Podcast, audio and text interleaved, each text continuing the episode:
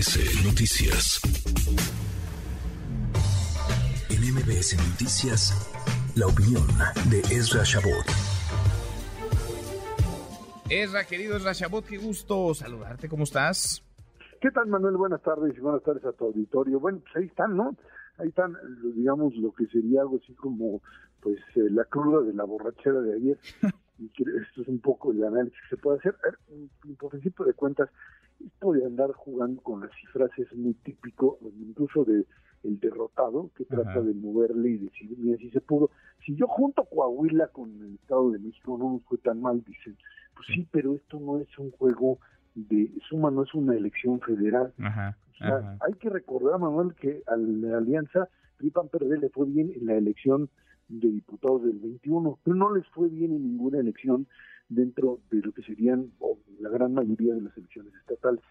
Ahora, eh, aquí hay, dos grandes culpables. Uno es, obviamente, el abstencionismo que está ligado a esta idea muy clara que tenían. Si no levantamos más del 50%, o sea, 55 a 60 le calculaba, del voto de la ciudadanía, no podemos ganar. Y ahí está, ahí está, no llegaron ni al 50 o quizá al 50 y si le van a rascar un poquito más. Y con eso no se gana en la elección, es imposible. La diferencia de, votos entre uno y otro está ligada fundamentalmente eso, a la incapacidad de mover finalmente a la gente a llevarla a votar. No pudiste hacerlo y con eso gana el partido, digamos, oficial a nivel nacional, el que tiene, es cierto que le metieron dinero y que Claudio Sheinbaum pero, pero es que así, este es, este es el modelo de democracia mexicana con todo el INE, Manuel, porque en el año, hace seis años, finalmente cuando gana Alfredo del Mazo, también el aparato hizo de las suyas, también el aparato en ese entonces priista le metió todo, y tenían una ficha fundamental de la cual hoy carecieron los señores de la oposición de PRI PAN PRD, que fue Juan Cepeda y Movimiento En el momento en que tú sacas de la ecuación Juan Cepeda, Movimiento Ciudadano, en ese momento queda claro que, y lo decíamos ya varias veces, que finalmente el oriente de la ciudad queda en manos básicamente de Morena y esta es la diferencia que queda. Que el verde le dio 10, que el PAN tenía 11, pero que si lo sumas y, le, y, es la cantidad de votos que tuvieron, empiezan a comparar el 21 con el 23, pues son cosas diferentes, pero bueno, de todas maneras, lo que queda claro es que con, sin el actor Movimiento Ciudadano, que era el que iba a restar votos fundamentalmente a Morena en el oriente del Estado, no había posibilidad de ganar. Y ahí está la diferencia de pues, los 500 mil, 600 mil votos entre uno y otro. Esto es lo que les sucedió, no tuvieron mayor capacidad y hoy están apostando pues básicamente a seguir en la, tienen que seguir ahorita en la, en la apuesta de la candidatura.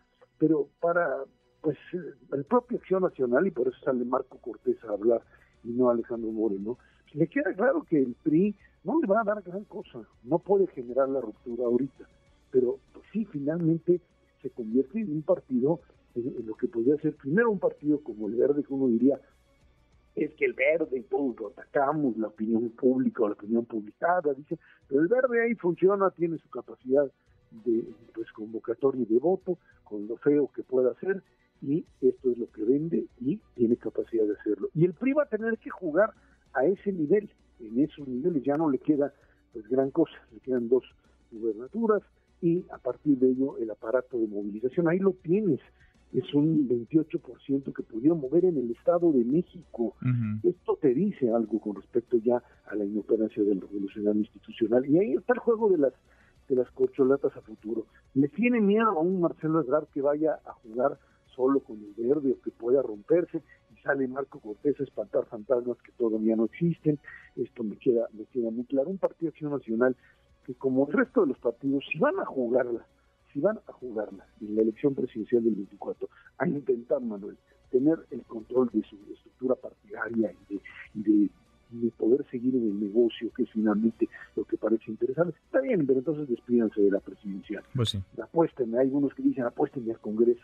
Pues sí, nada más que en una presidencial tú no puedes apostar por el Congreso sin tener una cabeza que sea la que jale un candidato competitivo. Así de sencillo. Ahora, lo, llamativo de esto es que precisamente hablando de cabezas, las cabezas del fracaso, las cabezas de eh, la incapacidad de acusar de recibido sobre la inconformidad ciudadana, las cabezas de la indolencia, de este sentir, que no han sido, que no han podido, no sé si no han querido incluso eh, incorporar a los ciudadanos y a sus y a sus demandas, que se siguen protegiendo entre ellos. Las cabezas de PAN, PRI, PRD, Marco Cortés, Alejandro Moreno Cárdenas y Jesús Zambrano, ahí siguen y ahí van a seguir, eso. Ahí van a seguir, no se van a ir, no se van a mover, ellos van a repartir el pastel, las candidaturas y se van a seguir repartiendo también el, dinero.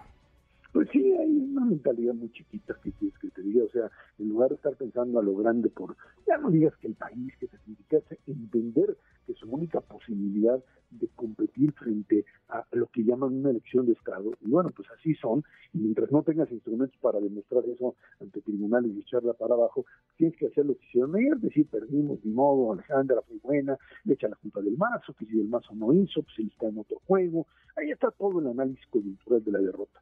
Pero lo que sí me queda claro es que estos membretes partidarios lo que están haciendo es simplemente legitimar lo que puede ser un modelo autoritario de democracia, o sea, democracia liberal le llaman, donde no haya posibilidad de ganarle a Morena de aliados, porque las formas de la competencia no, no son exactamente las que teníamos hasta hace un tiempo, y si no tienes esa capacidad de jugarte el partido, de jugarte pues la apertura, y de decir nosotros no somos nosotros estos tres que mencionaste, no somos aquellos que tienen la capacidad para hacerlo, vamos a tratar de integrar o de jugar a una opción mucho más arriesgada con ciudadanía, pues lo que vas a hacer es quedarte como eso, como los partidos chiquitos o medianos que simplemente son no testimoniales, algunos sí, pero que pues están jugando al poder chiquito, al poder pues sin riesgo, al poder, Manuel, que simplemente no te lleva a la presidencia de la República.